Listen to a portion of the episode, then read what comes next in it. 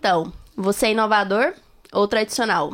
Aqui não importa, porque a gente veio para descomplicar a inovação. E hoje a gente vai ter um episódio bem diferente. Vai ser um colaborativo entre dois podcasts: o Traço Cash e o Go Inova Cash. Não é isso, Marcos? Cara, vai ser incrível. Até porque, Lore, eu adoro histórias de inovação. É até por isso que a gente fica conversando aqui, né, no Go Inova Cash. E assim, e trazer pessoas que são da área de inovação junto com o mercado tradicional, é exatamente o que a gente tem. E como a gente fica feliz de serem goianos essas pessoas aqui com essa empresa incrível da Traço Comunicação. A gente está aqui hoje com a Andréia e com o Rodrigo. Vamos lá, sejam bem-vindos e vamos que vamos para o Go InovaCast junto com o Traço Cast aí. Também uma inovação em podcasts, os podcasts colaborativos. É isso. Então, sejam bem-vindos. Maravilha, pessoal. Agradeço muito uh, o convite, né? É muito especial para a gente estar tá aqui com vocês. Vocês estão fazendo um trabalho muito legal, né? De trazer à tona essa ideia da inovação para essa área, né? A gente trabalha com isso. É, somos entusiastas, né? De trazer as empresas aí para esse universo de cada vez mais inovar, transformar tanto pessoas, comportamento como negócios. Então é uma satisfação estar aqui. Cara, que incrível. E a história de vocês aí? Fala, André, como é que tá? Como é que é? Como é que tá o coração? Primeira vez numa câmera assim, Primeira tipo. Primeira vez numa câmera registrando. Eu sou uma, uma falastrona, eu sou. Aí coloca uma câmera e fico meio aqui, mas vamos lá, vamos lá, vamos me soltar. É italiana, é italiana. Eu sou italiana nata, mas vai dar tudo certo, vamos lá. Bom, para quem não conhece, a Traço é uma empresa de assessoria e marketing estratégico com mais de 29 anos de atuação. Então, aqui vai ser um dever de casa para todos os empreendedores. E André, eu queria te pedir para você contar um pouquinho da história de como surgiu a Traço, vinculada à sua história também, né? Porque foi, como se diz, uma jornada de resolver problemas. É, então, conte aí todos os detalhes, como surgiu um pouco da sua história, da sua vida, da sua carreira. Então, olha só, realmente eu nasci para resolver problemas, começando pelo meu problema. é, gente, eu sou uma pessoa, eu sou uma artista. A, ver, a, grande verdade é essa, eu sou uma, uma pessoa, eu nasci com alma de artista. É, vindo de uma família de empresários, o mais artista que eu conseguia ser é ser arquiteta. Né? Porque eu vinha de uma família bem tradicional, que todo mundo é empresário e tal.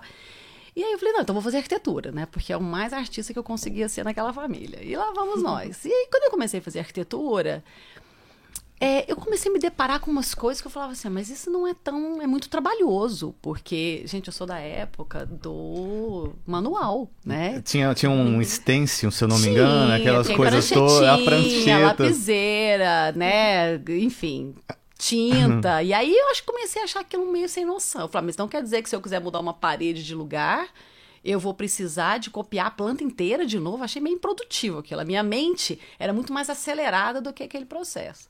E aí eu comecei a pensar, preciso resolver esse problema. Né? Não tem sentido, porque a minha criatividade ficava ali um pedacinho e o resto era trabalho manual. E aí eu pensando nisso, eu trabalhava como secretária da minha mãe, né, gente? Minha mãe é síria, meu pai é italiano, então assim, na minha família todo mundo tem que trabalhar desde cedo, eu era secretária Nossa. da minha mãe. Eu ficava lá na recepção pensando, e tinha um programador na época, aquele programador daquela época do... E eu conversando com ele, eu falei, cara, deve ter um jeito mais moderno de fazer desenho técnico, não tem lógica. Ele falou, tem, sabia? Eu falei, tem? Como assim? E aí ele me contou que tinha uma máquina chamada Plotter. E em São Paulo já tinha alguns birôs de impressão e que a gente precisava de conhecer. E eu falei, não, nós vamos montar esse negócio. Porque vai ser um sucesso, porque não tem lógica esse negócio. É inovador, porque, gente, né? Assim... É, fazer uma prancha no nanquim, dois dias. Então aquilo para mim era sem, sem condição. E aí, enfim, eu fiquei, trabalhava com minha mãe, meu pai, e eu fiquei enchendo o saco do meu pai. Falei, pai, vamos comigo. A gente foi para São Paulo. Eu lembro que a gente foi de carro, gente. Nossa. Nós fomos de carro. E no carro, eu falei, pai, eu vou montar uma empresa. E a gente dirigindo Goiânia, São Paulo. Quantos anos? No... Eu tinha 21. Foi em 1992. Mas 21 é, anos 21. com essa alma é, não, e espírito acho inovador. Menos, acho que 20, enfim, porque depois disso demorou um tempinho pra montar. Eu fico imaginando a vozinha, né? Papai, vamos, vamos, vamos, vamos, vamos, vamos, pai vamos, dá vamos moral lá. pessoa, né? Enfim. E aí, no carro, eu já vim nessa hora. Aí é que eu vejo que a minha alma é muito. Quando eu falo de artista, no sentido hum. da criatividade ser liberta. Eu não tinha, eu não estava preocupada se minha empresa ia dar dinheiro, não estava preocupada, eu queria resolver um problema. E eu falei, gente, se eu resolver um problema vai dar tudo certo. Então, Que incrível. no carro eu já fiquei assim, pai, como que vai chamar essa empresa? Olha só. O meu pai falou, ela vai chamar Traço. Que incrível, que Nossa. incrível. Que legal. Aí eu falei, traço. E eu falei, traço, por quê, pai? Filha, traço. Sabe, é uma coisa certeira, absoluta, o ponto mais curto de um lugar até o outro. Eu falei, é isso. Caraca. Olha resolve. que, que legal. Puxa ida, vida. na Ah. ida. Traço. Chegamos em São Paulo, conhecemos alguns birôs de impressão, eram máquinas de impressão que demoravam 40 minutos para imprimir uma planta, que era incrível. Isso hoje demora 12 segundos, só para vocês terem uma ideia. E aí, ok, ele adorou a ideia, e só que essa máquina não tinha no Brasil. Meu pai foi para Atlanta, nos Estados Unidos, Hum. comprar uma máquina. Nossa. Então, isso é o poder de convencimento. A minha mãe, como né, a, a, a pessoa que cuida da finança familiar, fala: ok, então você está adquirindo uma dívida de 10 mil dólares. Nossa. Né, porque é importante isso, né? Já, já colocou a Já na- responsabilidade, isso, né? E aí a gente adquiriu essa dívida, trouxemos esse equipamento e montamos essa empresa dessa forma. É, uma salinha no escritório da minha mãe e do meu pai e chegou esse plotter de 10 mil dólares, assim, aquela máquina que tinha esse meu amigo que, junto comigo, me ajudava a operar essa máquina. E quando a gente trouxe essa máquina, a gente descobriu que a gente não tinha nenhum cliente. Foi a inovação antes do Ai, tempo, né? Assim, daquele que você tem que fazer. É, então, a gente, Acontecer. Minto. O segundo a gente problema. tinha três clientes. minto, a gente tinha três clientes. Tinha um arquiteto muito top, que é o Tadeu Batista, os antigos aqui vão lembrar. É, mas o Tadeu tinha plotter, porque ele era gigante, então ele já tinha o próprio plotter. E tinha o Irata, que é um engenheiro também bem conhecido. Até hoje foi um- atuante. Até hoje Até atuante, hoje. espetacular. E o Hugo. E o Hugo, que era um outro arquiteto. E aí eu tinha esses três clientes, né? Eu, a minha máquina era melhor que a do escritório deles, então eu fazia alguma coisa para eles, mas eu não tinha mais. Não ia ter retorno de investimento nunca, os 10 mil dólares. Os 10 mil dólares tava dívida chorando. 10 Impagável. mil dólares de dívida com aquela rentabilidade que eu estava tendo mensal, eu falei, não, não vai dar. Mas aí eu falei, ótimo, então em vez de eu ter um negócio, eu posso ter dois, porque agora eu vou fazer o quê? Eu vou montar uma escola, porque eu preciso ter alunos. Na época, eu com 21, aí eu já tinha 21, convidei o meu irmão, que tinha 18, para ser o meu sócio, e nós juntos começamos essa empresa. André, Então, que incrível isso, assim. Que Isso. incrível. Você foi formar a mão de obra e também os clientes, Os clientes. para utilizarem do serviço. Isso é visionário. Assim, isso é visionário. E foi muito louco, porque quando eu chamo o Leandro, o Leandro vem com 18 anos, e aí ele, cabeça também empreendedor nato. E aí, não, nós vamos montar a escola, não, nós vamos montar a melhor escola. E aí a gente montou uma escola. Eu lembro que a sala de aula, a gente tinha um, mais ou menos uns 12 lugares, e cada cadeira era de uma cor.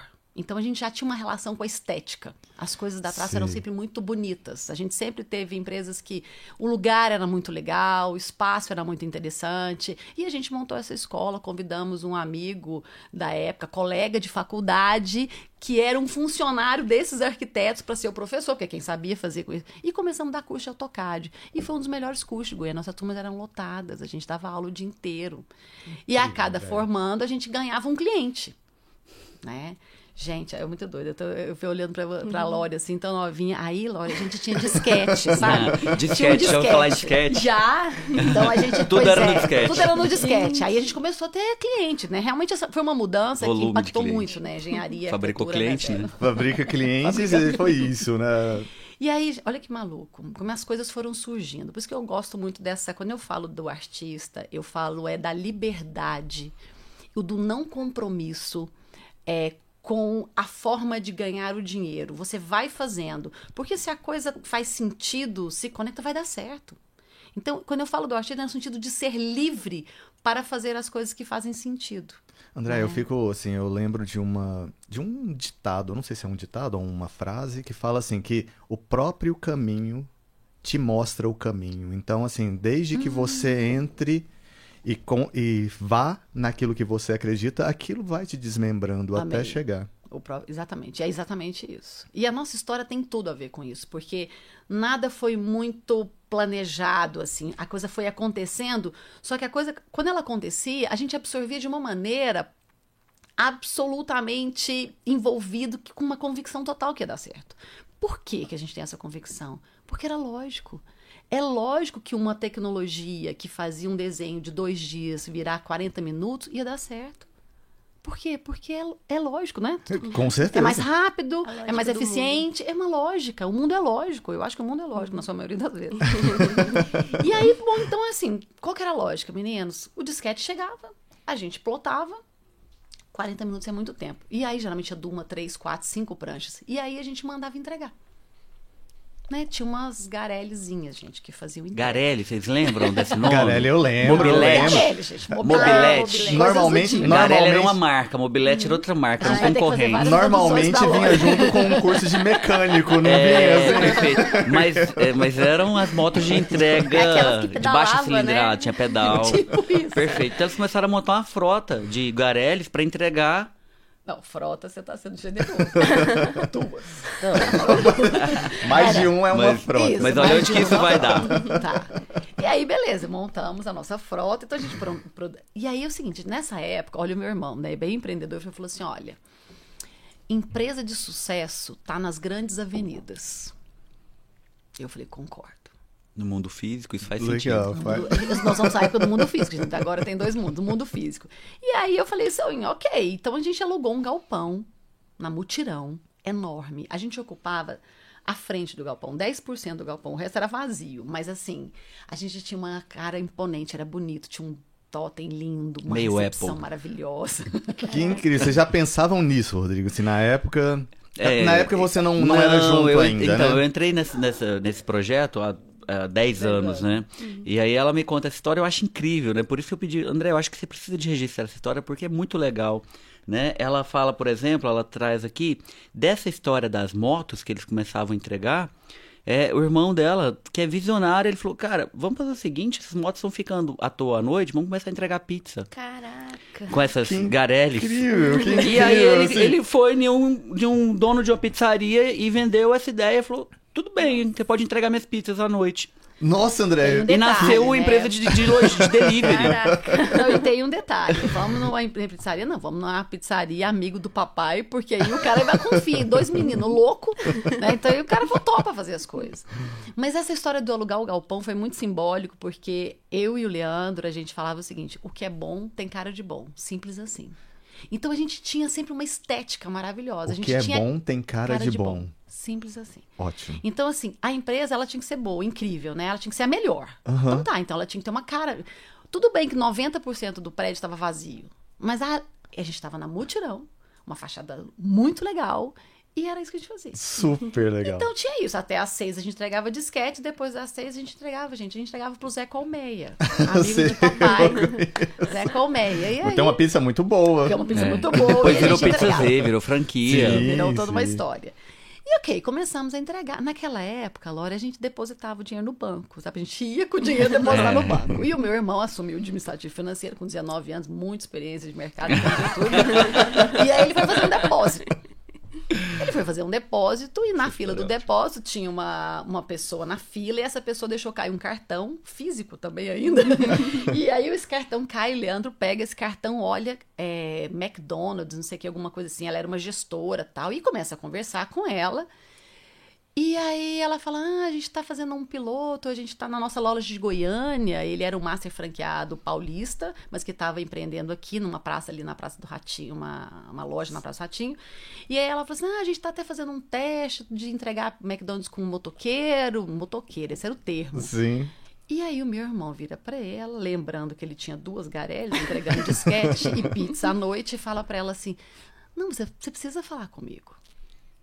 Eu tenho uma empresa de logística. E pegou. o- E olha, gente, olha o papel da estética. Quando ele entregou o cartão de visita da Traço, ela ficou muito impactada porque ele era maravilhoso. Ele realmente era lindo. Então, na hora que ela pegou, ele, menino de tudo, mas ele falou com uma propriedade. Eu falei, eu trabalho com logística, a gente trabalha com inovação. Você... E ela estava fechando com uma cooperativa de motoqueira. Ele, ele falou, não, não faça isso. Você precisa de me conhecer. E marcou com ela e o master franqueado no McDonald's, que depois vira- viraram grandes amigos, meu irmão e ele, para ir na, na traço dois dias depois. Gente, a gente tinha uma sede na Mutirão. gigante, dois Linda. andares. Incrível. E aí ele chega no escritório, eu tô trabalhando, eu sou, eu sou daquele modelo, trabalha dentro, trabalha dentro. E aí ele vira pra mim e fala assim, irmã, é o seguinte, eu tenho que contar uma particularidade. Em casa, meu irmão vira assim, nós somos três, né? Ele fala assim, pai, eu preciso de mais irmãs. Porque eu sou boa de dar ideia, mas eu preciso que elas executem. ele usava... Os antebraços, ele fazia né? essa Vamos gracinha. antebraços. E é bem assim que ele funciona. E ele chegou lá na minha sala e falou assim, André, é o seguinte... Encontrei com o pessoal do McDonald's, falei para eles que a gente tem uma empresa de logística e eles vão, vão vir aqui daqui dois dias, nós temos que preparar o modelo da nossa frota. Caraca. Eu olhei para ele e falei assim, que frota? A frota que nós vamos comprar agora. Gente, eu me lembro que eu tinha um saveiro verde. Nós dois saímos. Fomos na loja da Honda, compramos uma Honda Bis vermelha. Que era lançamento, era a primeira Honda Bis que surgiu. Compramos uma Honda Bis vermelha. Lembra que eu falei que a nossa recepção era muito grande, né? Então era tudo vazio. Então não tinha sofá, não tinha móveis. Então a gente fez o quê? A gente pegou os focos de luz, colocamos uma Honda Bis vermelha. Compramos uma camiseta azul marinho da Ering, me lembro disso até hoje. Mandamos imprimir um adesivo escrito traço logística. Colocamos, colocamos um capacete vermelho, acendemos as luzes. Quando eles chegaram naquela empresa, na mutirão, Caramba. com aquela puta fachada, recepção, a moto na recepção, com luzes. E a gente falou assim: esse é o modelo da nossa frota. O modelo. É, esse é o exemplar. Que E aí, incrível isso. Na hora, paulistano, pensa, ele falou: não, isso aqui é outro nível. Essa empresa aqui é outro nível. E aí ele vira pra gente e fala assim: eu preciso de 40. Caraca. E aí o Leandro fala, e o meu irmão, muito rápido, vira pra ele e fala assim: vamos começar com 20. E ele fala, negócio fechado. Aí o Leandro fala assim: em 40 dias a gente tá com a operação funcionando. Não, não preciso de contar a loucura que foi, porque a gente não tinha sistema para que acontecesse pedido, motoqueiro entregasse, entendeu? A, a loucura. André, Ninguém você tinha. sabe, você sabe que assim que esses tempos agora, assim, eu acho que deve ter mais ou menos uns dois meses. A gente falou e falaram que a primeira operação do McDonald's de delivery foi aqui em Goiânia. No mundo. No mundo, exato. global. No mundo. Global. E aí eu fiquei impactado com aquilo, porque aquilo era uma história já incrível. E hoje a gente tá conversando. Pegando o aqui, final dela. não é? Pegando o início. Como que Início, é o começou. início. Não, Início. incrível, não é, Lore? Assim. Cara, Não, tô eu, olha só, eu posso até dizer que assim, a minha frase seria o seguinte: não sabia que era impossível, foi lá e fez. Tipo Sei. isso, a nossa frase. Então, diante disso, a gente não tinha um problema, a gente tinha um objetivo. Então, a gente tinha um objetivo, que era em 40 dias botar um negócio para funcionar, que a gente não tinha a menor noção. É, A gente montou uma estratégia e a gente fez. A gente fez. Gente, eu já perdi as contas, foi muita loucura. Trabalhar com o McDonald's é extremamente desafiador. McDonald's é uma franquia que para tudo tem padrão. Tudo tem padrão. Eu lembro que eles tinham 45 manuais de padrão de conduta. Olha só. É, então, assim, trabalhar com eles foi muito difícil, desafiador pela exigência, mas foi uma, uma pós-graduação, assim. E aí, a operação do McDonald's em Goiânia foi uma operação recordista em termos de logística. A gente tinha uma média de entrega de 16 minutos entre o pedido e chegar na sua casa. Até hoje, nós estamos né, em 2022, o McDonald's não tem essa performance. André, e vocês chegaram a quantas motos no McDonald's no final das contas? Gente, aí a gente começou o surto, né? A loucura absoluta. Porque você começa a trabalhar com mo- motos. Na época a gente não entendia nada do assunto, então nós éramos donos da moto, mas o cara pilotava uma moto que não era dele, então ele destruía a moto. Então, e assim, ele atropelava pessoas. Começou deixava- a ter outros tipos Outros de procedimentos. Passivos trabalhistas, passivos de é. acidente de trânsito, que eles não tinham muita noção disso. Não né? tinha legislação para o assunto. Então foi um desafio gigante. Mas a operação em si, o raciocínio lógico, de, a, gente, a gente não aproveitava a rota. Então, assim, era o seu pedido, McDonald's para Lore, McDonald's para o Marcos, McDonald's para o Rodrigo. Não tinha rota, esse aproveitamento demorava. Então, a taxa era alta, mas o serviço era incrível, porque a gente pensava o seguinte: a pessoa que está com fome, é aquela coisa, custar um pouquinho mais ou menos, o, o problema é se demorar, a insatisfação é garantida. Mas se chegar rápido, é mágico. Então, gente, essa era a lógica. Sempre era sempre nesse, nessa vibe. É, essa Assim, vibe. E aí, rapidamente, a gente entendeu que a operação tinha que ser paralela, não podia ser no mesmo fluxo de quem está na loja, porque quem está na loja está vivendo uma experiência física. Quem pede, não. Então a gente separou. Então a gente foi. Nessa hora, a gente começou o nosso outro passo, né? O terceiro passo, que também a gente não sabia. As coisas nascem da necessidade da nossa obstinação em resolver o problema. Que foi o nosso outro negócio, que foi design de negócio. Pensar negócio. Porque para fazer a logística do McDonald's, a gente teve que pensar negócio. A gente, tinha, a gente começou a entender que fazer delivery não era conectar uma operação na outra, era montar duas operações paralelas a ponto do Leandro fazer consultoria de fora do Brasil sobre logística, porque foi um dos caras que mais entende do assunto. Porque ele criou vários. É, e ele foi nesse braço. O design de negócio é que a gente começou a pensar negócio. O que, que é isso? As pessoas chegavam assim, ah, eu tenho uma loja, aí a gente pensa, vamos pensar um negócio. Que, como é que faz para esse negócio ser percebido?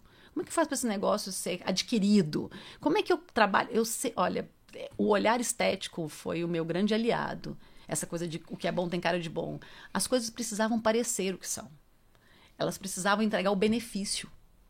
Então, nasce aí essa né, a traço logística e nasce junto com a traço logística uma traço design de negócios. Porque é uma empresa que olha para o negócio e fala assim: em que esse negócio pode melhorar? Sabe, André, assim, Esse ó, foi tipo... o terceiro. Não, assim, ó, não, eu já, já tô impactado. Eu acho que assim, só essas três conversas aqui já dariam, assim, cinco horas de conversa pra se a gente fosse aprofundar em cada uma delas. Mas sabe o que, que me lembrou. Lori? Assim, tipo, de verdade.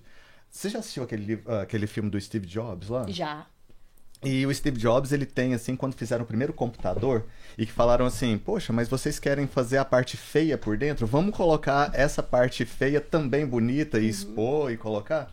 Não, não faz um pouco assim de... Sim, e eu percebo que, que vocês é, tinham muita lógica em todo o processo. Então era muito natural, é, às vezes, visualizar o que o próprio empreendedor não, não visualizava, né? Exatamente. Já a execução do, é, do produto, é, como a empresa iria atuar no mercado, eu acredito que vocês modificaram muitos projetos. Muitos projetos. E como que foi isso? É, com- tipo, chegava um projeto, teve algum deles que foi muito complexo por vocês não terem experiência é, mercadológica, algum conhecimento específico? Laura, o que, que eu vou dizer pra você? Ah, é, como uma pessoa de, como uma pessoa de 50 anos, eu vou dizer que a minha missão diária é desaprender tudo que eu aprendi. Quando eu tinha 22, né, que eu já tava com 22, gente, 22, 23, a minha, é, eu não gosto de falar essa palavra porque não é verdadeira, mas é assim, é, talvez a minha irresponsabilidade me deixava livre. Eu nunca tinha dúvida. Não tinha nenhum segmento que eu falava assim, isso eu não consigo. Porque era só aplicar uma lógica que era o seguinte: tem que ser bom pra mim. Tem que ser bom pra, pra- quando, eu falo Sim, pra mim como sim. usuária. Entendi. Precisa ser bom. Então eu me colocava fora da caixa e falava assim: não, mas isso não é bom. Se isso não é bom, não vai vender. Se isso não me atrai, não vai vender. Então, essa questão da estética, da funcionalidade, e aí, gente, por que, que veio o nome design de negócio, né? Design é forma e função. Se tem forma e não tem função, é arte. Se tem função, mas não tem forma, também não é design. O design é forma e função. Então eu achava que coisa boa tinha que parecer coisa boa. Então, se você tinha uma loja, pode ser qualquer coisa. Eu vendo sapato. É, qual que é o seu estilo? Eu percebo a qualidade, eu percebo o seu benefício. É, podia ser uma loja de, de, de material para hospitalar. Não interessa. A lógica era sempre a mesma. Percepção de qualidade, percepção é, de. Quando eu falo qualidade, é em todo o processo. Não é só na beleza do produto, mas é qualidade no- na demora da entrega, na facilidade de pagamento, na facilidade de receber, na logística. Então, o design de negócio foi até um termo que eu vou te confessar que não colou muito, porque a gente não às vezes não aprofunda no que significa a palavra design. Ele fica muito ligado à estética. E design não é estética só, Design é a experiência completa do cliente. completa. Design é forma e função. jornada. É Toda forma e jornada. É UX designer, não é isso? É, assim, é. Total. Tem, tem UX designer, tem UI designer, product designer, tem muitas áreas, só que todo mundo só vê o designer. É. Essa palavra, ela meio que banalizou, então a gente meio que não entende o que que é design, assim como é o que que é consultor, o que que é coach. Então, são palavras que vão, né, a gente vai usando. E hoje a gente assina traço negócios. Por quê? Porque eu achei que o design não ajudou a entender, ele só complicou. Então, tá ok. Então, é, é a outra coisa que eu adoro. Vamos simplificar, gente. Simplifica. Se a palavra não tá ajudando, tira. Pra mim é muito simples assim, né? E é, é sempre pensando muito simples, de uma forma efetiva. Então aí veio uma grande mudança, que foi essa mudança de a gente começar a pensar negócio. E isso também foi muito espontâneo, porque as empresas chegavam para fazer uma impressão de projeto ou para fazer uma entrega de produto, porque a logística já tinha pegado, a gente chegou a ter 600 motoqueiros. Nossa. Nossa. É, respondendo até o Marcos, que nessa época que eu, eu entrei, trabalhava na gestão do McDonald's. Nós operávamos seis estados brasileiros e tínhamos mais de mil entregadores. Mas mudou o modelo de negócio. Não era mais. é, nós não éramos é, proprietários da moto, e sim. é, a gente fazia uma locação da moto com o entregador e contratava o entregador na CLT, né? Então, depois do McDonald's veio Burger King, Pizza Hut e várias cadeias. Várias cadeias. Então, nós chegamos a operar um volume enorme. Porque eu entendo também o seguinte, Rodrigo, que se você faz um produto bem feito, um produto, no caso, um serviço que seja, né? Assim, outros querem também esse produto. Então, assim, fica, fica simples de replicar. Sim. É, E ainda então- mais quando tem uma mente inovadora, assim, por É. à frente da operação, Perfeito. né? E olha só, é, como uma coisa leva a outra, né? Naquela necessidade de criar um sistema para conseguir fazer um sistema de delivery inteligente, nós criamos dentro da Trace naquele momento um embrião de tecnologia, uma empresa de tecnologia, que começou a fazer um software para se conectar ao ERP do McDonald's para viabilizar, né? Isso gerou outras oportunidades. A Trace foi call center do McDonald's durante anos. Olha Pessoa- só. a pessoa ligava para pedir um Big Mac e atrás você tinha dezenas de atendentes. McDonald's, boa noite, o que o senhor deseja? Então, assim, por quê? Porque a gente já estava com o sistema, né? Então, desse sistema, né, o Bruno, nosso parceiro, que foi o, o Júnior, ele estava na universidade quando ele começou a fazer isso. Ele criou esse sistema que acabou virando um marketplace enorme, que foi um embrião de um iFood da vida. Sim. né? E hoje ele tem mais de 2 mil clientes nessa plataforma que nasceu dentro da Traço, que é uma das spin-offs que a Traço é, coleciona aí ao longo, muitas mas coisas, né? nasceram muitas coisas. É, Em relação à- parte da logística, que realmente depois ela foi se desdobrando e ficando gigantesca, de novo eu quero trazer a estética como um ponto que foi divisor de águas.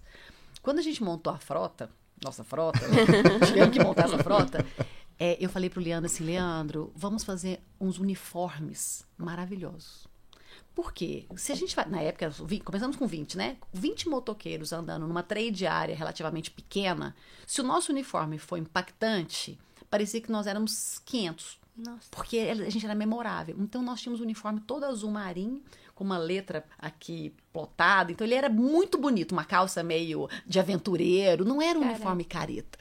Ele era um... Então o que, que acontecia? As Dava pessoas tinham- orgulho para um, um motoqueiro, O né? entregador Pro usava mim, uniforme, era bonito. Existe dúvida de sucesso? Sede na mutirão, fachada incrível, aquele uniforme maravilhoso, com 400 motoqueiros, porque era a sensação que dava.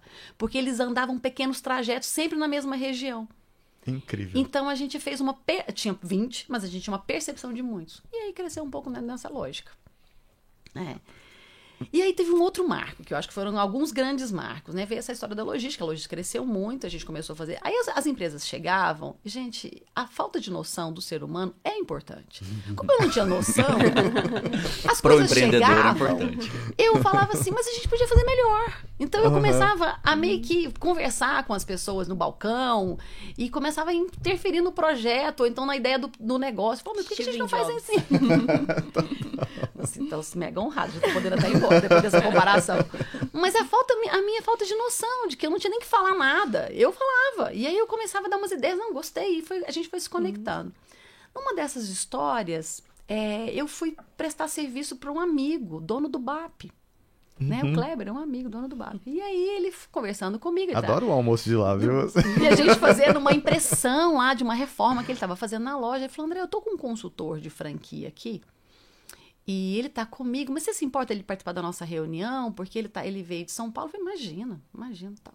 E aí eu apresentei uma ideia para, o- para o Kleber, assim, a gente conversando, uma ideia, um projeto que nós dois estávamos desenvolvendo juntos, de uma inovação dentro do De um modelo de negócio novo, diferente. Porque ele estava herdando ali uma loja que é de familiar.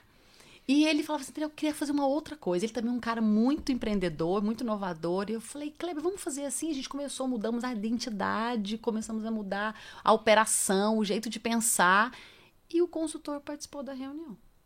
Quando termina a reunião, ele vira para mim e fala assim, deixa eu te falar uma coisa. Você precisa de ir para o Brasil. Você precisa atender mercado nacional. Isso que vocês fazem aqui é incrível. Não tem nem em São Paulo. Eu falei, como não, gente? Como assim? Ele falou, não, eu preciso te levar para São Paulo. E me convida para atender a Reebok Fitness. Conheço. É, já ouvi falar. Que Já ouvi incrível. falar. Eu, Olha só, vocês devem conhecer a roupa e tal. Mas a Reebok tinha uma linha de produtos de academia. E aí ele me convida para fazer esse projeto. Era um projeto da América Latina, como já atuando como design de negócio, para pensar o negócio, de como ele se implementaria, como é que seria a identidade física dele. Nessa época eu já começo a trabalhar com designs na equipe, é, eu como arquiteta, e enfim. E quando eu chego em São Paulo, eu fui para uma reunião. Gente, a, a pessoa, assim, olha, falta de noção me ajudou absurdamente. eu sento numa mesa com um empresário paulistano. Quantos anos você tinha nessa época? Ah, eu já tinha 25. Ah, já era aí. Já era formada, tal, né? E aí eu sento nessa mesa com um monte de homens, não tinha uma mulher. né? Eu vivi muitos desafios. Aliás, dá um podcast, viu? Os desafios que eu passei como mulher goiana, porque o Brasil é extremamente preconceituoso, Total. principalmente o Sudeste, Sul e Sudeste, com o Centro-Oeste, Norte e Nordeste. E eu chego de novo sem noção, sento numa mesa de negociação Reebok América Latina. E eles conversando como é que pensaria para vender, montar as lojas da Reebok, não sei o quê. Esse consultor louco, não sei como é que ele me leva para esse lugar, né? Marcos Rios, querido, precisamos até de encontrar. E, e me leva para essa. Ele, ele viu em mim um brilho, um- uma, uma inovação na minha alma, assim. E ele queria me levar para aquele lugar. E ele me levou na tora. Porque ele não sabia o que eu ia fazer, nem que eu ia falar, e muito menos eu sabia. E eu sentei nessa mesa e fiquei lá escutando. Ele me apresentou: olha, eu trouxe a Andréia, uma profissional da área de inovação. E eu fiquei olhando assim: opa, gostei dessa apresentação. gente, e eles começam a discutir um negócio. E aí, Laura, eu viro pra ele, Marcos, foi muito engraçado. Eu viro pra eles e falo assim: gente, eu acho que a primeira coisa que a gente precisa fazer é mudar o nome. Impactou tudo. Não pode chamar Reebok. Não pode chamar Reebok. Rolou um silêncio na mesa e eu. Igual de- esse daqui que rolou um pouquinho É, assim. Houve um silêncio assim aqui. Aí, porque eles tinham me contado o contexto. E aí eu falei, gente, precisa trocar o nome. Aí rolou um silêncio, assim, sepulcral na mesa. Só que eu não entendi o silêncio. E continuei com a minha ideia. e aí eu falei assim, gente, sabe por quê? A Reebok mundial, das roupas, dos, dos acessórios e tal, ele, quando vocês começarem a crescer enquanto, ace- quanto equipamento fitness, eles vão pedir o nome de vocês. Então vocês vão crescer a rede e na hora porque eles não eram os mesmos donos. É como se você tivesse a concessão do uso, Do uso da marca. mas não eram dono. Eu falei, quando vocês começarem a crescer a rede de equipamento, eles vão pedir o nome para vocês. Isso é fato. Só que eu falei isso com a maior convicção do mundo, porque para mim isso era lógico. Eu saí de lá achando, sem muita noção, porque ficou um silêncio horroroso, teve uma reunião, saímos de lá, o Marcos olha para mim no, na recepção e fala assim: "Não tô te entendendo. Você tá louca. Você tá louca?" Eu falei: "Mas isso é lógico que Você vai errou o nosso acontecer." projeto. Ele- Mas ele falou isso e ele ficou assim pensando: será que essa menina às vezes ela é uma gênia, né? Porque eu fui tão convicta. Beleza. Claro que nessa hora eu não fui contratada, obviamente não. Só que aconteceu o seguinte, gente. Duas semanas depois a Reebok pede a marca. Nossa. Olha Imediatamente eles me contrataram. Caraca. Eu fui contratada porque a pede. Eles até falaram assim: você já sabia? só. Que incrível. Isso sim é uma premonição, incrível. né? Não, aí eu falo que isso é uma outra coisa Isso que eu seja acredito. muito. sensibilidade, Cara, né, isso é talvez. conexão. Conexão. Isso é conexão. Conexão. Porque o que eu tinha dito era uma coisa lógica. Ninguém ia dar um nome de uma marca reconhecida mundialmente para alguém que não fosse sócio. Só que eles, na miopia de todo empresário, como eu tenho as minhas hoje, de estar tão perto do negócio, eles não conseguem Não ver enxerga. o óbvio. Quando eles pediram a marca, eles me convidaram para fazer a nova marca e desenhar todo o negócio. E com a mesma falta de noção que eu dei essa ideia, eu continuei fazendo o projeto, porque para mim era um raciocínio lógico. E a gente criou a Fit For, que virou uma franquia de fitness nacional e América Latina. E de novo, criamos a marca, e eu cheguei para eles e falei assim, gente, vender equipamento é uma latada. Por quê? Porque as pessoas compram uma esteira e essa esteira vai virar um cabide. Por que, por que você não malha numa academia de prédio? Porque a academia é horrível. Ela é sem graça, ela é seca, ela é calorenta, ela é feia. E eu acho que as pessoas. Eu acho que as pessoas. Le Corbusier falava isso, que é um arquiteto, que dizia o seguinte: é, a beleza tem função. Você é mais feliz quando mora numa casa bonita, você sente mais o sabor quando o prato é bonito. Então, eu acho que malhar numa sala fechada, feia, é, sem música, é, com uma esteira, você não vai Não dá malhar. prazer. Não dá prazer. E aí eu falei pra eles, nós temos que parar de vender equipamento. E a gente precisa começar a vender solução. Experiência. E aí, que, como assim, André? Como assim? Vocês chegam, troca o piso, pinta a parede, bota ar-condicionado, bota música, faz um estudo de equipamento e vende academia funcionando. E aí, gente, nós vendemos, um aparta... nós vendemos uma academia pro apartamento da Sabrina Sato. Ah. A Explodiu. Fit for estoura no Brasil. Nessa época, nós somos três irmãos, né? Nessa época, a gente traz a minha irmã caçula, que já tinha tido idade suficiente para trabalhar. E aí ela vem assumir a Fit for. E seu irmão É. pensando assim, por que, que a gente não tem mais duas irmãs? Com certeza. Ai, porque só duas irmãs. É- o que eu quero dizer com isso? É, eu não sei nem se eu estou sendo muito fiel à, à- à cronologia, Cronologia. aqui, mas é porque as coisas surgem de um olhar até é, Ingênuo? ingênuo, puro, de olhar. Então, assim, o afastamento né, do negócio, olhar de fora, me conectar com o consumidor. Assim, Por que eu vou comprar uma esteira? É tão sem graça, é um problema. Mas se eu tiver uma academia funcionando. Então, assim, essa foi a forma de fazer desenho de negócio. Aquele negócio precisava fazer sentido para mim. André, talvez assim, o que eu fico pensando é o seguinte: é a mesma coisa de você estar no, no olho do furacão. Quando você está no olho do furacão, nada faz sentido ali. Isso. Mas se a gente sobe uma montanha e vê aqueles negócios ali acontecendo, a gente sabe exatamente, ou pelo menos Tá. tem a noção ou percepção mais sensata de onde que seria um caminho mais interessante. Então, tá nessa posição de sempre se, de observador. Total. Boa metáfora, é uma posição privilegiada, né? Se você tem, se você entende de negócio por ter negócio, por fazer negócio, e pode se afastar um pouco de alguns negócios e olhar para eles, normalmente você vai ter uma opinião crítica e muitas vezes certeira em como ajustar aquilo, né? Eu acho que vocês também trabalham muito com isso, vocês devem perceber. Às vezes você tem uma experiência em um- uma loja, em algum comércio, e você consegue ali é, pontuar, fazer um diagnóstico perfeito. O que, que esse negócio poderia é, fazer para melhorar, para atrair mais clientes né, e tal. Então, para nós é um privilégio de poder é, prestar serviço para muitos negócios e se manter um pouco afastado deles, para não entrar nessa miopia, né, que a André sempre fala. Que o empreendedor, o, o- É ele tá natural. tanto no olho do De furacão, natural, né? é, ele- ele é como, como natural. se houvesse uma névoa e ele não consegue enxergar tudo, né? E também existe o lance do sonho, do desejo do empreendedor, que às vezes cega ele também. seja, eu acho também vê que ele fica, às vezes, preso no operacional, só resolvendo problema. Se você resolve problema, só problema, problema, você acaba não vivenciando a experiência externa. É. E aí trazendo, de Sim. certa forma, essa disrupção, essa inovação. É, E tem um conceito, né? Hoje a gente fala muito de conceito de cliente no centro. Eu imaginava isso já há muito tempo, porque é o seguinte: se não fosse bom para o cliente, não ia dar certo. Não é verdade? Se você pede um sanduíche e o sanduíche chega frio, depois de 50 minutos, experiência ele não vai pedir a ruim. segunda vez, correto? Corretíssimo. É, se você compra uma esteira e você não usa, você não vai comprar o supino. É, faz Você não vai todo comprar- sentido, faz então, o que que lógico. eu falava assim? né? Então, assim, esse exercício de colocar o cliente no centro, a gente fazia esse conceito existir, mas não é porque a gente é um gênio, é porque isso é lógico.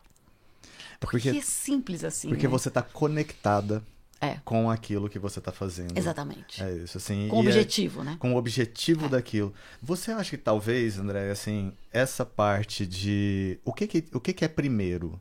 Você acha que a oportunidade vem primeiro ou você acha que você já se abre para oportunidades aparecerem para aí sim dar o salto? Com certeza houve uma disrupção ali Uhum, na traço a partir do momento do McDonald's, independentemente da forma que ele chegou ou Sim. não, mas assim, aquele cliente deu o salto. Mas você entende que aquele cliente poderia chegar para qualquer um ou você já teria que ter tá, uma preparação interna para receber um cliente dessa forma? Marcos, você sabe que eu tenho pra mim uma regra que é o seguinte: não pode ter regra. Cara, quer resposta melhor do que essa? Adorei. Porque você sabe o que, que eu acho que é o problema? Que se eu Ah. falar pra você assim, não, primeiro você tem que ter objetivo. Aí a pessoa não tem objetivo, então ela não faz, porque ela não tem objetivo. Então, assim, primeira coisa é para de regra. Para de regra. Porque eu não sei se primeiro vai ser o ovo ou a galinha. Não sei, e não interessa. O que interessa é que se você está conectado. Eu só falo o seguinte: é, o, o bom vence. Ponto. Né? Tudo que você fizer que for bom, vai dar certo. Ou a gente chama isso de propósito. Que problema você resolve no mundo tal. Mas é isso, o bom vence. Se você vai abrir uma loja que resolve o problema de uma distribuição, ela vai dar certo. Se você colocar uma loja de sapato, que vende sapato, com perfil de pessoas, e você. Vai dar certo também. Claro que vai. Só que vai dar trabalho. Só que vai demorar. Vai dar errado algumas Só que vezes. vai dar errado algumas vezes. Só que se você tem a convicção, eu acho que talvez, é, acho que com uma boa, uma boa italiana que sou, é, a certeza e a paixão e a convicção. E quando uma coisa dá errado, é só para desviar um pouquinho a rota, não é para desistir. Porque se você tem a convicção que você está fazendo uma coisa que. Gente, mas as pessoas querem isso. Então, vai dar certo. Como é que você sabe? Porque eu não pensava o seguinte: a pessoa quer uma esteira. Não, a pessoa quer malhar de um jeito super conveniente. Esse era o que era o desejo. Eu tenho que conectar o desejo. E muitas vezes o desejo não está não tá sequer estabelecido, porque as pessoas não sabem que ela deseja alguma coisa que não existe. A inovação, ela sai desse lugar. Como é que eu vou fazer um teste de inovação? Não, você não vai fazer. Você não vai fazer esse teste. Mais uma vez, Steve Jobs me veio na cabeça falando assim, ó, não, não é, assim, as pessoas nem sabem que elas querem não isso sabem. ainda. Não então, assim, ó, sabem. vamos desenvolver para que elas queiram, né? Você sabe que você está me trazendo uma coisa que eu sempre questionei. assim, eu, eu trabalho muito com o mercado tradicional, né? Mercado, negócio e tal. Sim. E aí, eu falei, André, o que, que você acha da pesquisa? É até perigoso essa parte, talvez a gente pode até editar. Mas o que, que você acha de fazer pesquisa de mercado? Eu tenho que dar uma parada, assim, me dá um cronque. Porque eu acho que hoje a gente consulta dados. Fazer a pesquisa, você corre um risco enorme de receber uma resposta absolutamente errada. Por quê? Como eu não tenho experiência, como eu nunca vivi aquilo, você me pergunta, você precisa disso? Eu falo, não. Mas você às vezes vai criar alguma coisa que vai gerar uma necessidade que não existe ainda. É incrível isso, né? Porque a tendência é a gente pensar assim, que o, o, o negócio vai ser contínuo. E o fluxo vai continuar tendenciosamente só evoluindo aquilo que já existe. Mas pode ser que haja uma disrupção no meio do caminho. E aí aquilo é todo mundo novo para tudo. Então, aquele fluxo que a gente achava e imaginava uma hora, pode ser que ele não exista mais É. a partir daquele momento. Exatamente. E aí, como que você vai fazer uma pesquisa em cima de algo que não existe? Uhum. O máximo que a gente consegue é fazer uma pesquisa tendenciosa a um Exata- caminho que já É exatamente existe. isso. Maurício Bevenuti falou uma coisa uma vez numa entrevista que eu vi dele, sei lá onde que eu vi. É, E ele falava isso, assim, geralmente a inovação não vem de quem está na área. Olha, Então, assim, a inovação da comunicação não vem da publicidade, vem da engenharia. Por quê? Porque ela não tem a rota. Então, o meu exercício hoje, como profissional, para me manter é, em dia, é o desaprendizado absoluto. Eu preciso, eu preciso diariamente desaprender. Eu preciso. É uma questão de sobrevivência. Porque a partir do momento que você chega para mim e eu já tenho a fórmula, aqui eu tô fadada a morrer na praia. O final está certo, né? Você não pode ter Não muito tem essa... fórmula. Então, eu preciso já- ouvir, né? Ouvir sem preconceito. O desaprendizado é. Do mesmo jeito que eu não posso parar de aprender, eu não posso parar de desaprender. É como se eu não posso, senão eu vou lotar meu HD e vai dar um cronque. então, assim, eu preciso de, de- né? Eu preciso apagar um pouco de coisa da minha memória. Porque aí isso me dá a liberdade de manter aquela cabeça de 23 anos, né? Que tinha aquela irresponsabilidade. Mas não, é, não tem nada a ver com responsabilidade, tem a ver com com liberdade de ser. liberdade de ouvir, de sentir, de empatizar. Então, hoje, o meu papel como empresária, muitas vezes é conectar o empresário de mercado, que está aí com esse pessoal bem mais velho, acima de 30, é, com a disrupção. Por quê? Porque existe uma fórmula. Existe uma fórmula que para ele é sempre top-down, de que é tudo centralizado, Que, que foi o que ele foi acostumado foi a- a e que, o que escola. funcionou até então. que funcionou. Que Gente, funcionou perfeitamente, tudo- até porque se eles não, exatamente. não tivessem funcionado, não teriam, bem, Com não teriam certeza, sucesso com certeza, na área que eles têm. Eu tomei algumas providências bem práticas na minha vida, tipo. É, eu fui mãe mais velha, eu tô brincando, isso não foi escolha. Foi, rolou na minha vida. Mas, assim, isso também me deixou muito jovem. Né? Eu fui mãe com 40 anos, então hoje eu tenho uma filha de 10. Então a Que gente tá legal. conversando, mãe, tipo, a pessoa tá lá. Então, essas, eu trabalho com todos, toda a minha equipe hoje, todos os meninos que trabalham comigo hoje, poderiam ser meus filhos. Todos, sem exceção. Você pensa que às vezes, André, André, talvez assim, sabe, é uma pergunta que eu já fiz algumas vezes, inclusive para Lore, assim, se a gente pensa que a inovação ela vem mais do jovem ou se ela tá assim atrelada à idade. Eu não vou perguntar para André porque ela já falou assim que não existe regra. Não, mas pode me perguntar, sabe por quê? Porque vem do jovem. Tá ótimo. Porque, por que, que vem do jovem? Porque, sabe aquela cabecinha que a gente falou aqui dos 23? Ele, ele tem a liberdade. Ou pelo menos acha que tem. Perfeito. Então, se manter jovem é se manter livre. Por que, que eu, com 50 anos, porque eu sou uma mulher de 50 anos, eu tenho que usar uma roupa X, ou eu tenho que usar uma maquiagem, ou eu tenho que fazer determinadas coisas? Porque vão, vão colocando é, né, uns protocolos e algumas coisas assim, é, que vão engessando a gente. Na verdade, eu posso fazer o que eu quiser, o que me faz sentir bem. Sabe, se eu quiser andar de top e não estiver me achando ridículo, é problema meu. É, e quando você. Por isso é a dificuldade, né? Eu acho que eu amo trabalhar com jovem porque o jovem tem essa liberdade, ele tem, ele tem a, a- o direito de erro. E você não inova se você não puder errar. Ele pode falar uma bobagem, porque ele é jovem, então ele fala bobagem. Eu não entrei na mesa da Riboc e falei, vocês têm que mudar de nome. Aquilo parecia uma bobagem, mas não era, era a minha liberdade de conectar com o próximo passo, que eles não conseguiam conectar. Então, o meu exercício diário é me manter jovem nesse sentido. No sentido de ter assunto. Incrível, André. E você sabe, assim, o quanto eu sinto a sua energia jovial nesse sentido, assim, em todos os sentidos. Não, assim, é de verdade, porque é, não tem nada a ver. É, é percepção, né? É percepção, é mente aberta. E o que eu penso, né, Lore, assim, é... E Rodrigo, claro. É, talvez, assim, o maior aprendizado que a gente possa ter hoje é desaprender coisas que foram e que funcionaram pra gente. E isso é dificílimo. É difícil. E eu acho assim que é justamente por causa desse espírito jovem que sua mente é tão criativa. Porque a criatividade, ela, ela vem dessa formação de, de criança, né? A criança, ela. Eu tava lendo um livro que fala que o momento que é, você absorve mais informação é enquanto você é criança, ali até uns, os 5 anos. É o momento de maior explosão de criatividade. Então, quando você se mantém jovem, você está constantemente absorvendo mais e mais, e sempre o novo, e sempre estando aberto. Então, acho que isso está muito vinculado também. Eu, com certeza, espero chegar à, sua idade e ter essa alma jovem, essa alma livre.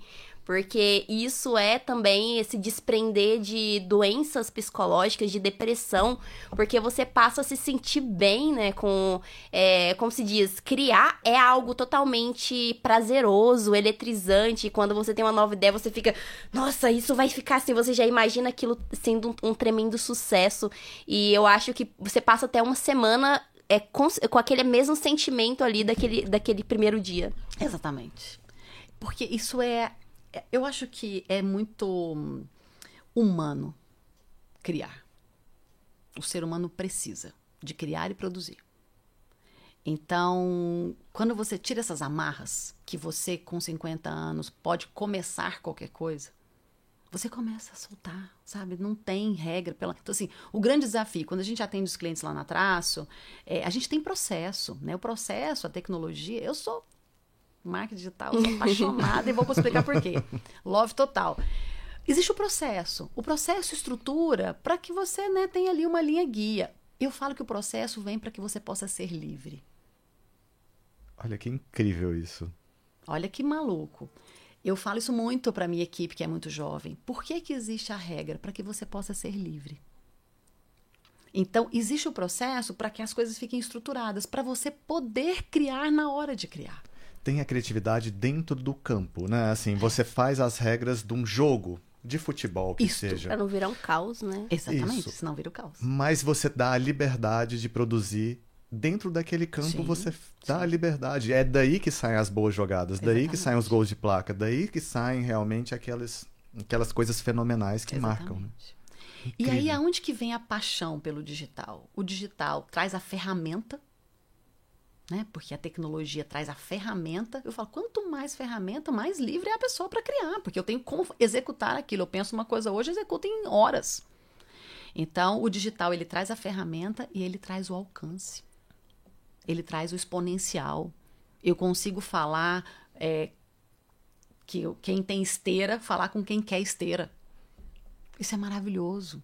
Então, assim, André, qual que é a sua restrição com o digital? É a minha restrição com tudo na vida, né? O veneno e o remédio tá na dose. Né? Já dizia nosso querido Fiote, tá na dose. Então, tudo usado com, né, com bom senso, com lógica, com esse olhar positivo, vai dar certo. Então, a tecnologia, quando ela chega, e eu vejo que os empresários, às vezes, eles ficam assim, nossa, é, tentando segurar, entender e amarrar. Falei, cara, delega e cobre resultado.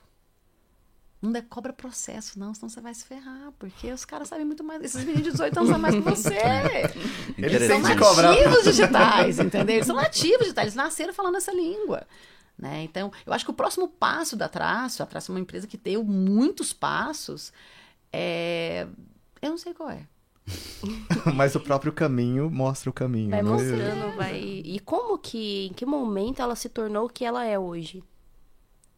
Então, eu tenho até uma certa dificuldade de, de entender exatamente o momento. assim. O Rodrigo foi um cara, a gente assim, né? Foi o nosso encontro foi muito doido, porque a gente mu casou muito, né? A gente casou muito. A gente casou, foi trabalhar junto, teve filho. Então, assim, ah. foi muito casamento. foi muito intenso. A gente foi, assim, Super legal. Vocês casaram assim, muito, a gente casou demais. É, e o Rodrigo, é, ele trouxe uma inquietude. Rodrigo, ele é visionário. Sabe aquele cara que enxerga. A gente até brinca lá no escritório, porque né, eu sou a mais velha de todos, disparada. Depois vem o Rodrigo. E aí depois vem os meninos. E aí eles também o, o entendem como o, o, visionário. Porque ele olha sempre três passos para frente. Então a gente olha para ele e fala: qual é o próximo passo? eu tenho todo o plano. Ele o Cebolinha tá olhando. Ai, Rodrigo, mas, agora vamos assim, então assim, ó, é, de onde que veio essa sua visão? Assim, de onde que você entende? Você sempre teve ela também, antes de encontrar André? Olha, é Marcos, é interessante, né? Eu vou ter que fazer uma piadinha agora. Sabe qual é o apelido dele lá no escritório? Qual? Google. Oh. Oh, a gente vai assim, gente, eu não sei como é que faz isso. A gente pergunta pro Google. pergunta pro Google. Eu acho que eu sou uma pessoa de natureza curiosa, né? T Talvez daí Show. venha a minha busca por essa informação. E eu também acho que eu acabei me formando muito genera generalista, o que hoje faz sentido, né? Então, durante muito tempo, é, os caminhos apontavam que você tinha que ser um especialista. E eu nunca me interessei por ser especialista, apesar de eu ter me especializado em marketing, é, eu prefiro o generalismo. E essa história do mundo dos negócios, ele sempre me pegou, né? Eu, com 18 anos, trabalhava numa multinacional americana na área de marketing. Então, eu estudando, já trabalhava pra caramba, é, e fazendo essa escola dupla, né? Porque trabalhar numa multinacional, você aprende pra caramba. Então, eu aprendia todos os conceitos de marketing é, na prática e na academia. E aí depois chegou um determinado momento que a minha inquietude, como ela falou, falou, cara, não é bem essa, essa vida de executivo que eu quero para mim. E aquilo me lançou para outro desafio. Eu, eu, eu, mudei, eu mudei para uma cidade e fui começar a trabalhar com turismo de aventura. Né? Eu ficava assim, eu, eu quero Nossa. me enxergar trabalhando com natureza, com é, outro ritmo, né? Então eu cortei uma trajetória de sete anos profissional, com 22 anos. Nossa. Fui para uma cidade que tem próximo a Goiânia, que chama Pirenópolis, né? E fui começar um negócio que não existia no Brasil ainda, que era o tal do turismo de aventura, isso em 2000. Ou seja, visionário desde sempre, é, né? É, e aí eu desde cheguei sempre. lá, e aí eu, eu tinha marketing, formação, uhum. prática, e cheguei lá e descobri que para eu trabalhar com aquilo, eu ia ter que criar aquele negócio e aquele mercado. Então, é, foi, para minha sorte, né, no, no início dos anos 2000 ali, todo o Brasil começou a falar muito desse assunto, da importância de relação com a natureza, de praticar uma vida mais saudável. E, e ali, o que, que eu fui fazer? Criar produtos de turismo de aventura. Então eu visitava uma fazenda que tinha uma cachoeira, ia conversar ali com o senhor, que era proprietário daquela fazenda. O que, que você acha da gente criar aqui uma trilha e um acesso? E eu criei uma experiência do cliente aqui. E ele, cliente, de onde você vai trazer esse cliente? Ele falou, não, preocupa não, depois eu penso nisso. Cliente, o que, que é isso? É, né? primeiro eu preciso de criar. Você me autoriza? Ele falou, o que, que você precisa? Não, eu só preciso que você me autorize a entrar e fazer e eu te pago por pessoa tal. E assim eu fui criando vários produtos de turismo. E, e foi, ou seja, eu tinha uma experiência de varejo, de, de clássico do marketing, depois eu fui para isso. E com isso eu comecei a fazer um trabalho de promoção daqueles produtos turísticos, depois da cidade, eu, eu vinha para Goiânia fazer nas feiras, né, promover a cidade para poder atrair as pessoas para lá. Tudo ainda muito físico, mas a gente já começou naquele momento, o Facebook começou na nossa vida.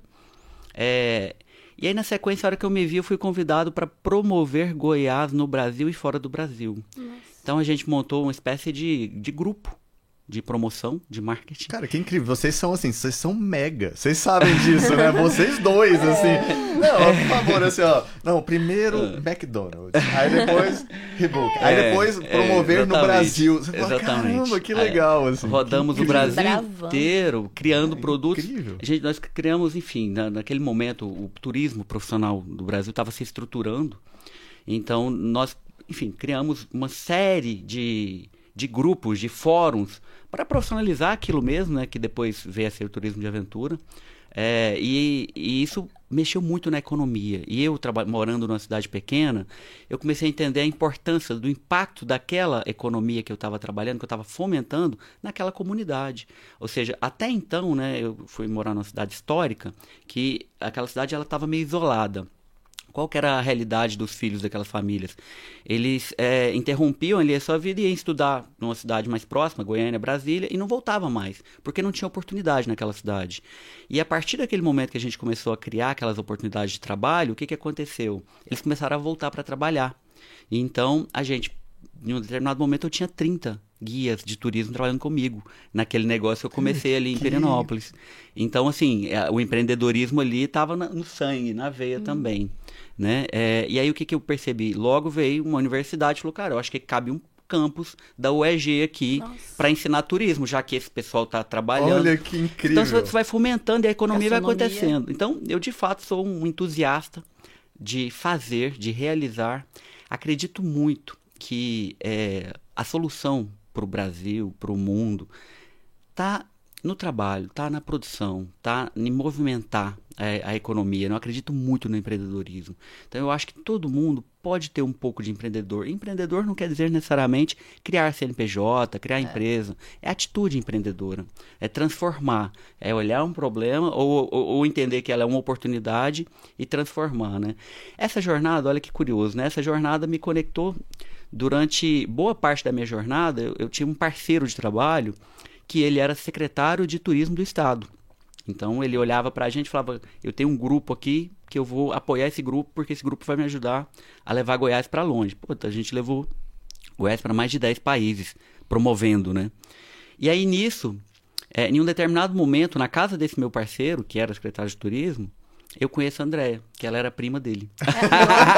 Casamento. É, e eu estava lá naquela Eu loucura. entendi. É, em um determinado momento. é, Foi um Mas ó, vamos arranjado. aqui, que vai dar É, tudo eu, certo. eu- eu Cara, estava que participando de um incrível. grupo de, de consultoria, né? O Brasil, naquele momento, estava se preparando porque ia ter a Copa do Mundo, ia ter as Olimpíadas. Então, tudo é, movimentava os pequenos negócios para se prepararem, se estruturarem. Então, eu, eu participei de um grupo forte de consultoria, do qual a gente trabalhava nas 30 cidades mais turísticas do Brasil. Cidades incríveis. Tive a oportunidade de trabalhar em cidades como Paraty, como Fernando de Noronha. é, lugares incríveis mesmo. Vida difícil. É. E nisso, nisso- nessa jornada, a gente, a gente dava curso para empreendedores de como melhorar os seus negócios, como melhorar a experiência do usuário, do seu cliente, preparando para esses grandes eventos, que iria vir um volume muito grande de, de pessoas para o Brasil. Essa era a expectativa. E nisso, então, eu conheço a Andrea e a gente se Vamos fazer- apaixona. vamos fazer- Vamos, fazer- Assuntos vamos contar a história, uma fofoquinha. Foi um casamento super arranjado. Por quê? Meu primo é, olhava pra ele e olhava pra mim e falava assim, gente, Como diz o meu amigo terapeuta, tatu cheira rabo tatu. Ele falava assim, Oh, mas- vocês precisam se conhecer. E a minha, a minha madrinha, que é a mãe dele, Era minha amiga. é, nossa, eu era fã dele, falava assim: eu preciso te apresentar o Rodrigo. E eu me lembro, quando eu vi o Rodrigo pela primeira vez, ele estava assim de costas. Eu olhei para ela e falei assim: essa pessoa tem pelo menos 25 anos. Porque isso eu já tinha, gente, 38, 39. Não, 38. E eu olhei para ele e falei assim: não, esse é uma- um bebê. Hum, Não, vou namorar esse menino. Esse neném. Resumindo, seis Mas meses depois a gente estava casado. Caraca. Mas que incrível. E Legal. assim, ó, e com certeza, assim, a conversa de vocês se comunicam muito. Assim, é, É. design com É. a visão. Puxa vida. E os dois têm isso, com certeza, muito. Tanto design quanto É. Olha que visão. curioso, né? Como é que a gente começou até a, a- trabalhar a trabalhar juntos. Eu, eu comecei a fazer design para destinos, para cidades, design de negócios, que é branding para cidades. Uhum. Então eu já trabalhava um pouco é, de um- uma forma um tanto é, empírica, mas um tanto técnica também, criando portais, guias de turismo, é, organizando os produtos nas cidades. E aí eu conheci a André, que fazia isso para centenas de empresas. Eu olhei para ela e deu match. Falei, a gente pode fazer alguma coisa juntos, né? E aí, cara, pintou uma oportunidade. Criou, pintou uma oportunidade. É, eu, eu participei de um processo e, e fomos contratados para fazer o design de uma cidade, todo o marketing estratégico de uma cidade inteira, no interior de São Paulo. Deve ser incrível É, isso foi também. né? incrível, cara. Aí eu chamei ela, falei, vamos fazer isso juntos? Vamos. E aí já entrou o trabalho dela, o meu trabalho e tecnologia, que a gente já botou bastante é, tecnologia que já estava começando, né? É, pra- digital já estava começando. E aí, no final das contas, a hora que eu me vi, a gente já estava começando a levar atrás para outro lugar, inclusive para o digital. Que é outro paixão minha também, sou entusiasta desse assunto, né? Aí a gente fez um grande projeto juntos, que foi uma filha. O maior de todos os empreendimentos. Eu gosto de contar essa historinha. A Nina nasceu no, no dia do aniversário, do nosso primeiro aniversário de casamento. No dia. No dia. No dia. E eu falava no pra minha dia. médica assim, não, mas é meu aniversário de casamento. Ela falou assim, não, André, é 40 anos. 40 anos, preciso tirar essa menina. Não tem condição. Marcou no mesmo dia. E aí tivemos esse projeto juntas, que é a Nina. Por isso que eu falo que a gente casou muito, porque hoje nós trabalhamos juntos, nós vivemos juntos, a gente cria nossa filha juntos. E vocês têm uma sinergia linda, assim, ó. Tipo, assim, é de, de Sabe fato. aquela música da Marisa ver. Monte que fala assim, meu melhor amigo, o Ah, meu amor? É sei. tipo isso. Ah, o Rodrigo é meu melhor amigo, ele é o meu amor, assim. Muito incrível, foi muito isso, incrível. foi isso. Não, e o bom é que tá conectado dentro do mundo profissional também, né? Também, Vocês muito. estão conectados, levando esse amor pra todas as áreas. Sim. E aí você fala uma coisa bem lindinha, sabe? Eu posso roubar essa frase? Pode. Vou roubar essa frase, porque eu acho que uma das coisas que a gente tem como pilar é amor ao que a gente faz. Eu já escutei de alguns clientes, André, eu queria gostar da minha empresa o tanto que você gosta. Porque a relação de verdade, acho que é tão clichê essa frase, talvez você pode cortar esse negócio. Mas se você não bota o coração na mesa, não vai. Não vai. Negócio tem coração na mesa. Ah, mas é- são números, é racional, concordo. Mas são pessoas. Porque São o pessoas. cerne são pessoas, do negócio fazendo, são pessoas. Fazendo, né? qualquer tipo de serviço tem pessoas. E se tem pessoa, tem sentimento. E se tem sentimento, a gente precisa criar um ambiente de pertencimento. Você precisa se sentir pertencente. A gente está aqui sem limite de porque tem a paixão aqui. E a paixão, ela é um outro óculos. Com certeza. É quando você bota o óculos da paixão, você enxerga coisas que ninguém enxerga. não é? Clichêzão, gente. Não, mas é- gente, assim, ó, tipo, funciona. mas de verdade, Clichê assim, talvez né? assim, se eu não tivesse tantas outras perguntas bacanas pra fazer, porque eu acho incrível, assim, a gente tá aqui em Goiânia, né? Porque teoricamente o Brasil não pensa que aqui tem, existem pessoas tão inovadoras, a maioria, né, do Brasil, É, infelizmente, porque é, então a gente tem que se colocar no mundo, mas são pessoas de nível mundo aqui. São pessoas assim que com certeza a gente tem essa visão e tudo mais. E, eu- e eu penso assim, sabe, Andréia, como que, que você conseguiria passar, e claro, os dois, né? Como que a gente conseguiria talvez passar para um empresário goiano que às vezes está passando por aquela dificuldade da inovação? Como que a gente consegue assim migrar essa cabeça dele para falar assim, olha, é um mundo legal, é um mundo novo, é um mundo acolhedor Que vale a pena. que vale a pena. Como que a gente desperta essa, esse mesmo visualizar. brilho? Não é? Uhum. Esse Mas o que eu vou dizer brilho. para você? É, A gente tem. Por, por isso estamos aqui hoje. É incrível já. Por isso estamos aqui hoje. É, eu acho que eu vou, assim, vou ser muito transparente, isso é uma característica minha. Quem trabalha comigo sabe disso. Assim, eu vou falar o que eu precisar de falar verdadeiramente. Se eu errar, eu peço Incrível. desculpa. Incrível. A gente tem muitos. é, eu sou mulher, eu sou empresária. Eu me casei com 40 anos. Eu escutei a minha vida inteira. Por que você não casou? Qual que é o seu defeito? Sabe? Como se isso fosse uma, uma obrigação. Paradigma. Então a gente tem paradigma demais. E um dos paradigmas que a gente tem no mundo corporativo é que nós não temos bons profissionais. Então exi- existe o preconceito. Existe um preconceito é, quando a gente vai para fora. Quando eu falo para São Paulo, porque a gente puxa o R, a gente tem uma caipirez, um jeito de falar. Mas isso não tem nada a ver, né? E, enfim, e aí o que acontece? O empresário goiano, muitas vezes, ele olha para fora quando ele vai trazer inovação. E é tão interessante que quando a gente faz campanha de tráfego, né, de atração, eu, a gente recebe muita empresa de fora. Olha só. Eu recebo, porque a empresa de fora, ela não tem esse preconceito, ela não sabe. Ela, Então ela, vem, tá, ela tá. n- ela vem pela sua competência. Perfeito. Porque o digital, eu sou apaixonada em digital. O digital que eu falo, eu brinco lá, existem dois mundos, o mundo físico e o mundo digital. O mundo digital não tem fronteira geográfica. É incrível. Não quero é saber isso onde você mesmo. Aí eles pergun- aí eu estava conversando com uma mulher do Rio de Janeiro. Ela perguntou, ela falou assim, ela olhou para mim e falou assim: olha, eu adorei a sua proposta de trabalho. Eu falei, vamos embora trabalhar. Ela fechou, Uhum. entre conversar com a- comigo e fechar, a gente demorou 48 horas. E aí ela virou para mim e falou assim: onde que você tá? No- porque Depois- isso não depois. interessa. É, então isso não interessa. Então a gente tem, eu acho que roupa. você faz assim, eu queria trazer isso para mim como missão. Eu queria muito, vocês não qual que é o seu desejo como, como empresária? Eu queria impactar o maior número de empresas, principalmente em Goiânia, estado, com transformação digital. Isso significa transformação digital não é só tecnologia, é um modo de pensar, é um modo de Comportamento se empresarial. A gente precisa produzir muito conteúdo sobre esse assunto. A gente precisa. é, a gente tem um papel. Quem enxerga, eu falo assim, todo mundo que enxerga tem mais responsabilidade. Quem enxerga que não tem opção, as pessoas precisam, as empresas precisam ir por esse mundo digital. Não é opcional. Não é opcional. Você tem que ir. Você pode ser uma empresa física maravilhosa, mas você precisa ir para o digital porque é um mundo paralelo, é uma outra história. É, a gente precisa falar disso. A gente precisa mostrar os resultados das empresas daqui. A gente precisa falar de indicador. A gente precisa contar, pro, a gente precisa traduzir. A gente precisa dizer para o empresário de 30, de 40, de 50 anos que marketing digital, ele não precisa entender como se faz, porque todo mundo acha que sabe fazer marketing digital é fazer rede social, só isso. A gente precisa falar que não é isso que a gente, ele precisa entender a lógica e ele precisa saber por que que ele está ali e quais são os indicadores. Ele só tem que olhar para o resultado. Se você perguntar para mim assim, André, você acha que vale a pena terceirizar? Falei assim, "Ah, vale a pena não, você tem que terceirizar. Se você não terceiriza, uma empresa muda de foco. Terceiriza e olha para o indicador. Você contratou marketing digital para fazer o que para você? Isto, isso, isso. Então olhe para isso. Para de olhar para o como, porque você contratou profissionais.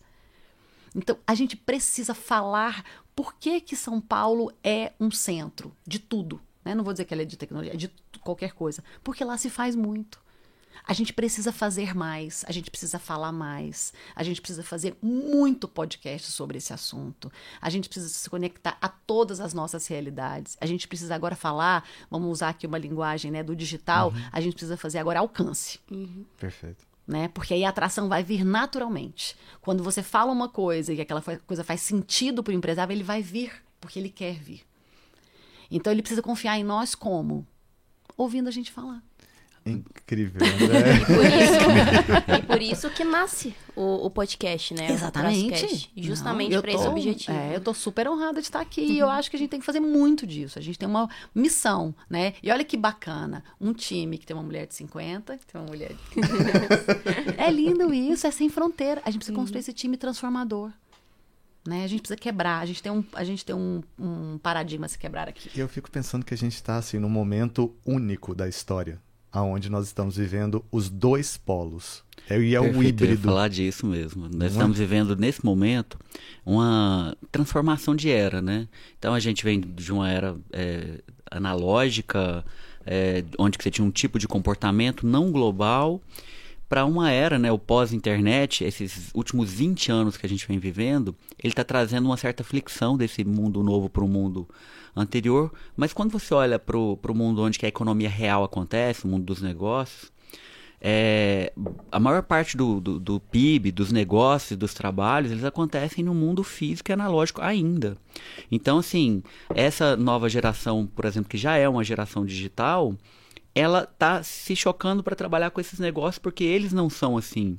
Porque esses negócios normalmente foram criados há 15 anos atrás, 10 anos atrás.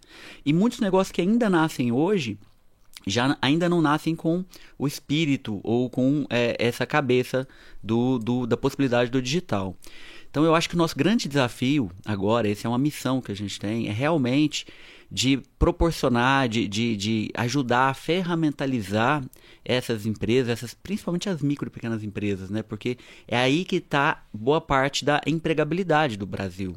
É, é ajudar eles a se comunicar com esse outro universo. É, é fazer uma espécie de interlocução mesmo. É dar a mão para eles, ajudar a construir a solução, né? A partir de coisas muito simples, né? Se você olha para hoje essas, esses pequenos negócios, por exemplo, essas, um, uma pessoa que faz um bolo em casa, ela já consegue fazer e fazer ali as encomendas dela toda por meio de um WhatsApp, por exemplo.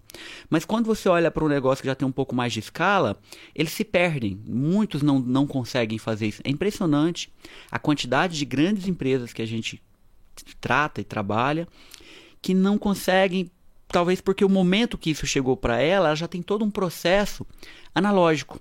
E aí mudar, é, o que, quando a gente fala em transformação digital, não é tecnologia, é mudança de comportamento, né? Como que eu vou é, preparar o meu time comercial para atender digital? Porque é diferente. Uma coisa é a pessoa atender num balcão, olhando frente a frente, né? É, é o comportamento é diferente. Quando você vai atender um lead, que hoje é o, o, o cliente do digital, é, ele é um cliente, ele é uma pessoa, mas a cadência de atendimento muda. E como você preparar? Tem que preparar. Nós temos realmente que produzir mais esse tipo de educação para ajudar essas empresas a transformarem. Mas uh, do outro lado, né, eu, eu, fico muito entusiasmado de ver as transformações que a gente já começa a trazer na realidade desses negócios. É, pega aqui a pandemia. A pandemia veio para ensinar muita coisa para a gente, né? Foi, é uma tragédia o que aconteceu. No entanto, essa área da inovação, ela ebuliu com acelerou, a pandemia, né, ela acelerou fato. absurdamente, porque muitas pessoas, empresas precisaram de aprender um pouco sobre isso e migrar um pouco o seu modelo de negócio. Então, nós tivemos a oportunidade de ajudar dezenas de negócios, primeiro a não quebrar, a não fechar, e depois a se comunicar mesmo as coisas não estando abertas fisicamente. Isso foi incrível para a gente, né? Tem, uh, tem um, um, cliente nosso que é muito interessante, nós atendemos um cliente que é de bar-restaurante, e é uma operação de quase 30 anos, é, é antiga, é muito legal, e a gente falava com esse cliente de, de ele montar uma operação de delivery, há anos. A gente falava para ele, vamos fazer, a gente sabe como fazer, a gente é especialista uhum. nisso. Aí ele, não, meu negócio é físico, meu negócio é físico. Aí veio a pandemia. Aí ele fechou o negócio. E aí a gente, vamos fazer? Ele, não, eu não tô pronto, vamos fazer. A gente passou três meses ele esperando para reabrir os negócios, né? E aí, quando veio o quarto mês e ele percebeu que a pandemia ia fechar por mais tempo, a gente convenceu ele a montar um negócio de delivery junto com o negócio dele. Enfim, o negócio deu super certo. O delivery dele hoje fatura o mesmo tanto que o, o bar restaurante físico dele fatura e ele já montou mais três negócios delivery online depois disso. E com custo operacional bem menor. Utilizando toda a estrutura que ele já tinha, né? De cozinha, de equipe, o cardápio que já estava testado, o cliente já gostava daquele produto, né? O MVP dele já estava pronto. Né? A gente já tinha a lógica da, da logística que ele precisava e hoje está muito mais prático com aplicativos, né? Uhum. De entrega. Enfim, a gente fica muito satisfeito de conseguir impactar as empresas desse jeito jeito, com essa transformação, né, na prática. Cara, que incrível essa conversa. Já impactou a minha vida. Gente, assim, ó, que surpresa mais agradável conhecer, assim, esse casal tão querido, tão incrível aqui. Lore, eu tô impactado também, eu, assim. Assim, o que eu posso, como se diz, dizer, eu ainda é, não, não, é, não tenho negócio, é, vários negócios que nem vocês, né? Tô começando pequenininha e tudo mais. Mas vendo essa jornada de vocês, eu já consigo, como se diz, ter muito mais confiança para executar esse processo do que antes. Então eu vejo já, caraca, tenho que me arriscar mesmo tenho que ir lá executar e, como se diz, algumas vezes até é, me impor, impor às vezes o que eu penso também, né? uhum, né? Porque, é uhum, é porque uhum. por exemplo, eu sou mais nova, eu tenho 27, então às vezes eu vou falar o que eu penso e eu paro, eu travo porque eu, opa, todo mundo ali é mais velho, tem mais tempo de mercado, eles não vão aceitar. Agora, escutando você, eu já vou sair daqui já falando que eu, A Lore vai se empoderar penso. mais ainda. eu vou perigo. sair aqui falando o que eu penso. Se virasse, eu falo, não, esse é o meu pensamento. E assim, se você quiser, tudo bem, sabe?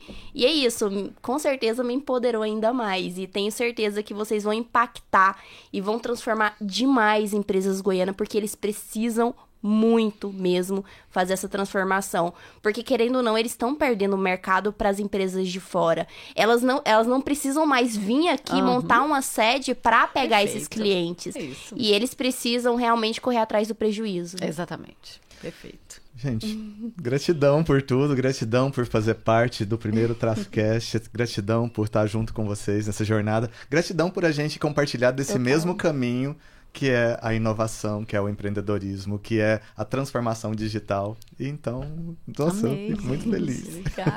e já e, e, não se esqueçam de entrar no canal do YouTube, curtir. Ó, tô, tô, eu tô assistindo os vídeos, curtir, ativar a notificação e compartilhar o vídeo com todos os empreendedores e empresários que vocês conhecem. Por favor, você tá fazendo uma boa ação. Valeu, gente, foi ótimo. É isso aí, pessoal. Obrigado. Só agradecer mesmo pelo pela oportunidade, né, de estar aqui participando do Gol Nova Cast, vocês estarem com a gente nesse primeiro episódio nosso. E sucesso aí a essa jornada transformadora. Para todos nós. Para todos. então, um oh. grande abraço. Obrigadíssimo.